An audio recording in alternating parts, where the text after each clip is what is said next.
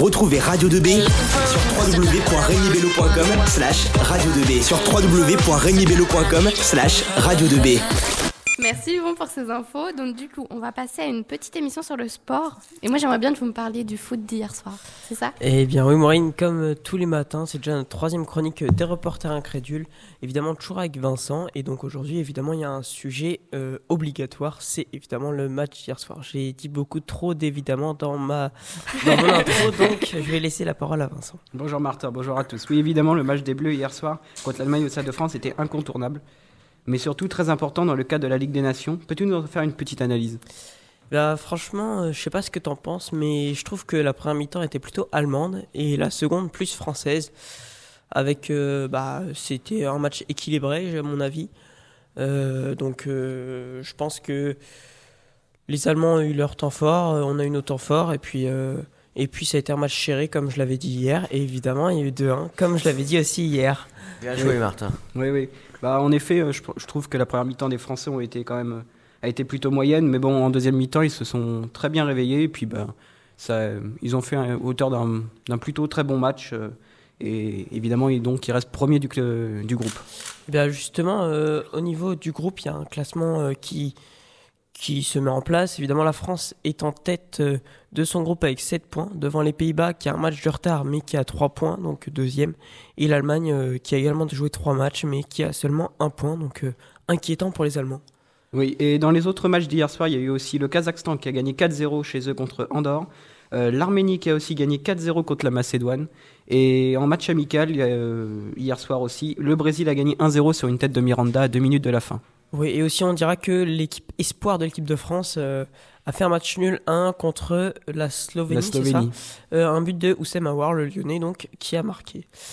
Euh, maintenant, on va passer déjà se projeter vers les autres rencontres de, de, de, le, de la Ligue des Nations, donc, avec bah, euh, une phase de poule qui n'est pas terminée. Oui, tout d'abord, euh, le 15 novembre, il nous restera aussi encore la Belgique, et euh, la Belgique contre l'Islande, la Croatie aussi comme, contre l'Islande, comme belles affiches, et il restera deux journées avant, avec des matchs très intéressants.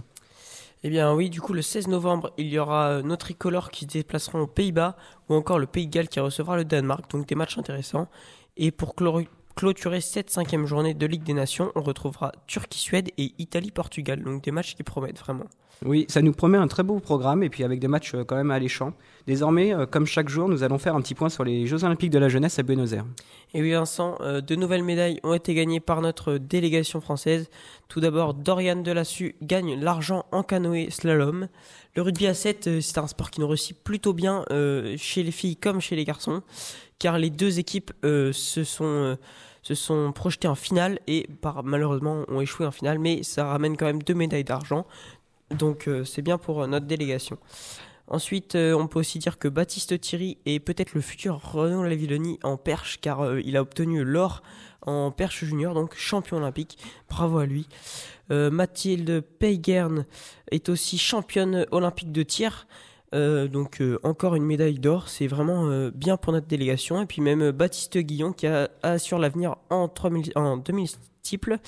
Peut-être le futur Maïdine Mekissi et lui il prend l'argent. On signalera également Kenny Fletcher qui, qui, a obtenu une médaille au 110 mètres et Tom Bouchandon en canoë-kayak. Ça nous fait désormais 25 médailles. Et avec cette 25 médailles, nous nous plaçons sixième au classement des médailles, derrière la Russie, une délégation mixte de pays non représentés, la Chine, le Japon et l'Italie. Eh bien voilà donc les infos internationales, mais évidemment on ne peut pas passer outre le championnat de France de Ligue 1 qui reprendra ce vendredi soir avec le déplacement de Lyon à Nîmes chez le promu. Donc après 9 journées, on peut déjà tirer quelques conclusions de ce départ de chaque club. En effet, la tête du classement, euh, on retrouve logiquement le PSG qui réalise un, un, parcours sans faute dans ce début de saison avec 9 victoires en, en 9 matchs, euh, qui a donc 8 points d'avance sur son dauphin, le LOS, qui, est, euh, qui a aussi fait une très bonne saison. Oui, c'est vrai que le LOS, qu'on les attendait pas là, donc franchement, c'est bien pour eux.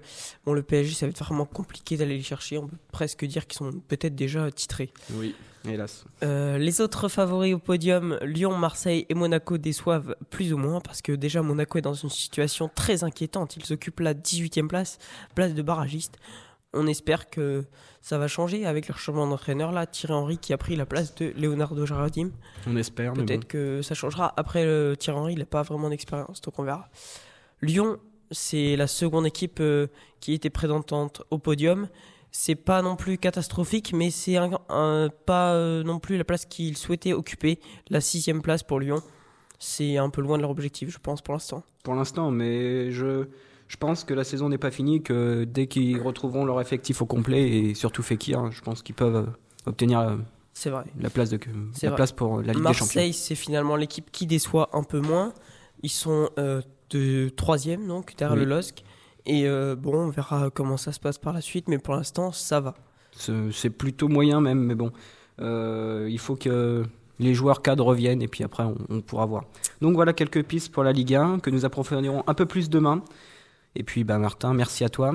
Bah, de rien, Vincent. Donc, on vous dit dès, à demain dès 8h05. Et n'oubliez pas d'aller visiter notre site Le Reporter Incrédule, aussi disponible sur les réseaux sociaux Instagram, Facebook, Snapchat et même Twitter. Eh bien, merci Martin, merci Vincent. Radio 2B, la radio du lycée Rémi Bello et du collège Pierre Brossolette.